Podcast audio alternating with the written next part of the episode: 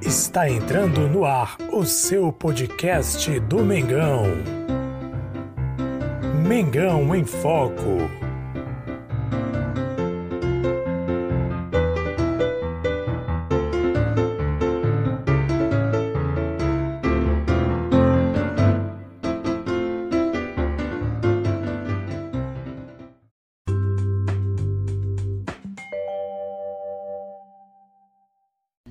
Salve, salve nação, Jesus com vocês mais uma vez, aqui é Mengão em Foco. Já pedindo que você inscreva-se no canal, ative o sininho caso acompanhe a gente pelo YouTube ou então no Facebook, você curta a nossa página e siga a nossa página, afinal de contas aqui é de torcedor para torcedor, Mengão em Foco. Caso acompanhe a gente através do nosso podcast, peço que você favorite, peço que você favorite nosso podcast para não perder um bate-papo sobre o Mengão Queridão, que fala que é Jesus de torcedor para torcedor. Quero pedir desculpas de antemão se você estiver notando aí alguma coisa no áudio, né? Infelizmente, tive alguns problemas com o microfone de lapela. Em breve vou tentar resolver essa situação, mas por enquanto peço a paciência, a sua paciência, no sentido de acompanhar nosso vídeo independentemente da qualidade do áudio. Bem, nação, é o seguinte: Flamengo jogou ontem contra o Atlético Goianiense. Bem, Flamengo empatou em 1 a 1. Na minha opinião, e para quem acompanha o jogo, ficou de bom tamanho porque o time correu sério risco de ter perdido o jogo e já estreado no Campeonato Brasileiro com uma derrota. Conseguiu um ponto fora de casa e vamos ponderar algumas coisas. Paulo Souza sendo fritado como sempre e os jogadores eu acho que teve assim uma melhora pequenininha, mas uma melhora pequena. Nós vamos falar sobre isso, comentar o que aconteceu basicamente no jogo, procurar resumir ao máximo. Às vezes pode ser um pouco mais, eu falo um pouco rápido, porque eu procuro falar o máximo possível o máximo de coisas dentro de um mínimo de tempo possível para não tomar o seu tempo, que você correria muito grande e muitas vezes nós não temos tempo para ficar assim ouvindo muita conversa. Então vamos lá.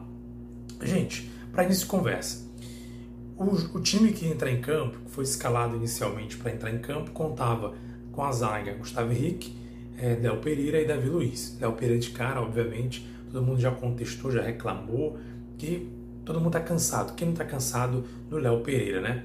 Infelizmente, ele teve sim que continuar no jogo, é até porque a gente também está sem zagueiro praticamente na reserva, salvo se tiver aproveitamento de algum jogador da base, mas não sabe-se por que Paulo Souza preferiu não, pelo menos nesse momento, não aproveitar nenhum jogador da base, inclusive zagueiros. O que acontece? Gustavo Henrique ia entrar em campo, só que ele sentiu algumas dores antes de entrar no aquecimento. E aí Paulo Souza teve que adaptar o Arão para ficar na zaga. Então a zaga iniciou. Vamos, vamos falar de escalação para você entender como é que o time entrou em campo e a partir daí vamos comentar alguma coisa sobre o jogo. Bem, o time entrou com o Hugo Souza, com o Mateuzinho, com o Davi Luiz, com Léo Pereira e o Arão recuado ali como zagueiro. No meio de campo, ele colocou ali o Andrés Pereira, João Gomes, Thiago Maia, ou seja, três volantes. Isso foi motivo de muita crítica por muitos torcedores. O Gustavo Henrique, aliás, o, o Bruno Henrique, na verdade, ali pela ponta esquerda. E também o, Mateu, o Mateuzinho fazendo mais a ala e o Bruno Henrique também. Lá na frente, ele colocou o Arrascaeta um pouco mais solto, o Gabigol também ali para ter um pouquinho mais de liberdade no ataque. Bem, foi criticado o fato de ter usado três zagueiros, né? O Arão, no caso, serviu como zagueiro, e também três volantes. Realmente, a gente percebe no início do jogo que o time bateu cabeça, inclusive o primeiro erro que gerou até um gol, que foi anulado posteriormente, foi um erro do Arão. O Ilharão, ele erra no corte de bola, bola sobra com o jogador do Atlético Goianiense, que empurra para as redes. Para sorte do Flamengo, o gol foi revisado, foi anulado porque existia um impedimento na origem da jogada. Mas já percebeu que a zaga estava meio que perdida, né? Mas vamos dar um desconto. O Arão estava na zaga, não é costume nesse momento, pelo menos, ele jogar na zaga, já atuou muito com o Rogério Senna, mas no momento o Paulo Souza ele é mais volante mesmo. Mas estava desorganizado, gente. A zaga desorganizada, o meio-campo ali estava sem muita efetividade, os volantes tocando bola de um lado para o outro, ali sem muita criatividade. É, o Gabigol não se movimentou tanto quanto deveria, mas teve algumas chances, pelo menos uma chance no início do jogo ali, uma, uma chance melhor que ele teve recebendo uma bola. E na verdade no segundo tempo, né, quando voltou o segundo tempo, que ficou um pouco mais franco o jogo, porque a proposta do Atlético Goianiense a princípio era se fechar e se fechou muito bem, com duas linhas ali de quatro praticamente. É, no início do segundo tempo, o time acabou levando um gol no contra-ataque. Adivinha quem errou o passe no meio de campo? Léo Pereira, né? Pro desespero, aliás, Léo Pereira não. O, um Pereira também, mas o Andrés Pereira, que acabou errando ali pro desespero do torcedor, que já tá de saco cheio da participação do Andrés nesse tipo de jogada que origina em gol. E aí, o time tomou o primeiro gol do jogo. O time veio para cima no final do jogo, cinco minutos praticamente faltando para encerrar o tempo regulamentar.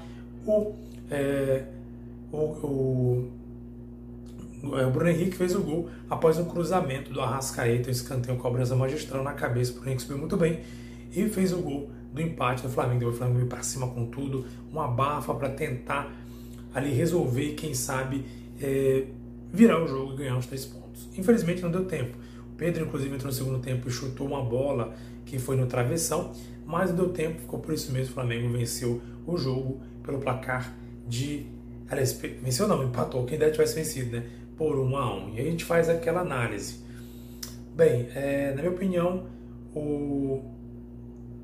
Assim, o jogo ficou de bom tamanho, o placar ficou de bom tamanho do Flamengo. Porque ainda no finalzinho, no finalzinho mesmo ali, quase um, dois minutos para acabar o jogo, o time levou um contra-ataque ali que quase resultou em gol.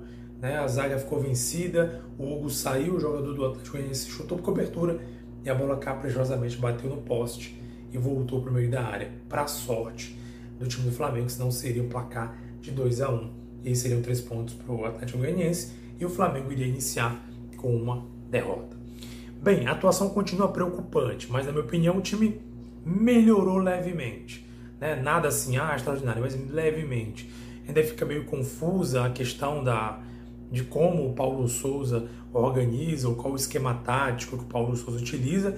Inclusive, numa das perguntas feitas ali por jornalistas na, na coletiva de imprensa, no final do jogo, ele falou que o time jogou ali com três zagueiros, o Matheus um pouco mais aberto como um ala, e quando o time se defende com três zagueiros e ataca ali com uma linha com o Matheusinho como um ala. Foi o que ele explicou. Claro que na teoria é isso, pelo menos é o que ele tentou explicar. Talvez na prática a gente não veja esse time, como ele falou, na teoria, mas na prática seria esse o time. Ou seja, na mente do Paulo Souza o time está bem organizado, bem caracterizado. E, infelizmente em campo parece que o time não consegue assimilar. No final do jogo também, né, pela entrevista a Premier, o Bruno Henrique acabou ali falando que não existe panela, que o time está todo mundo junto ali buscando união e que respeitam o Paulo Souza e critica também as redes sociais, jornalistas e redes sociais que dizem ali que o time tem uma panela, que tem uma briga interna e que o time não se entende, enfim, mais um jogador que acabou ali, é, obviamente, acabou sendo contra e dizendo que não existe panela, né? Não sei se existe ou não, mas o fato é que realmente o clima parece estar sendo tenso no Flamengo. Paulo Souza e também o, o Rascaeta também comentou a mesma coisa, né? Falou que o time está buscando ali a união para vencer os jogos, que o Atlético Goianiense teve seus méritos por ser um time bem defensivo, mas que o time está assim buscando é, se entender em campo e corresponder ao que o Paulo Souza tem passado. Curiosamente também, o Diego Ribas entrou no finalzinho no lugar, inclusive, do Arrascaeta, que parece estar meio desgastado ali fisicamente, e o Diego Ribas entrou ainda no finalzinho. Bem, nação, assim, não dá para falar muita coisa, né? O jogo não foi um jogo excelente, né? Mas assim, eu acho que foi um pouco melhor, menos pior, na verdade. Melhor não, menos pior que o jogo passado pela Libertadores. O time parece que estava um pouquinho com mais um pouco mais de vontade. Pelo menos no final o time mostrou mais vontade do que no jogo lá contra a equipe lá no Peru pela Libertadores da América. Falando nisso, próximo jogo do Flamengo no meio de semana é Libertadores de novo, é virar a chave, buscar mais um resultado positivo em casa para poder vencer o Talheres, né? no time é Talheres, vencer o time e quem sabe aí conseguir já uma ampla é, se isolar aí na liderança desse grupo do Flamengo e conseguir ali o mais cedo possível se garantir na próxima fase da Libertadores. O clima está tenso, está complicado e é onde se me disse, Marcos Braz é, fez algumas, deu entrevista no meio de semana, não falou muita coisa, falou coisa, alguma coisa, não falou nada. É, enfim, assim, a coisa tá tá estranha, tá bagunçada, não, não, se sabe se jogadores não querem corresponder ou se o técnico não está sabendo é, organizar o time em campo, se ele está confundindo a cabeça dos jogadores quanto a posicionamento. A verdade é que já começou os torneios, os campeonatos e a gente precisa urgentemente se ajustar, pelo menos para conquistar as vitórias, os três pontos no Campeonato Brasileiro e também as vitórias nas fases de grupo da Libertadores e a Copa do Brasil, que breve está chegando aí nos torneios eliminatórios. Na verdade, a gente precisa urgentemente se ajustar. Lembrando que, como eu falei aqui no início, infelizmente estamos com problemas ainda no departamento médico. Temos aí três zagueiros, pelo menos, três zagueiros que estavam jogando essa temporada. Aliás, Pablo jogou agora, não jogou ainda, já chegou para o departamento médico. O Rodrigo Caio já estava no departamento médico, nunca entrou esse, esse ano, ainda não entrou em campo. Né? Temos o, o jogador Fabrício, que entrou há pouco tempo, entrou muito, tem atuado muito bem, também departamento médico. É, e o Gustavo Henrique, por último, também departamento médico. Então tá complicado. Daqui a pouco, se duvidar, a gente vai entrar com um time sem zagueiros, porque temos muitos zagueiros, mas não temos nenhum no final. Né? O Léo Pereira, que era um jogador que a gente poderia aproveitar, é a desconfiança de sempre. Enfim, nação. Tá complicado, mas a gente acredita, né? A gente é Flamengo, a gente é torcedor. Vamos acreditar que o time é capaz de fazer bons jogos, quem sabe conquistar bons resultados. E sua opinião? Quero que você coloque sua opinião no comentário. Você acompanha pelo YouTube, pelo Facebook. Coloque sua opinião, o que você acha, o que você pensa. O Flamengo vai conseguir lidar com essas situações? Paulo Souza vai conseguir ajustar o time? Ou você acha que tem que sair o Paulo Souza porque ele é o culpado? Você acha que a culpa é exclusivamente dele? Sua opinião é muito importante. Caso acompanhe o podcast, peço que deixe seu comentário lá no nosso Instagram, arroba tudo junto, sem acento.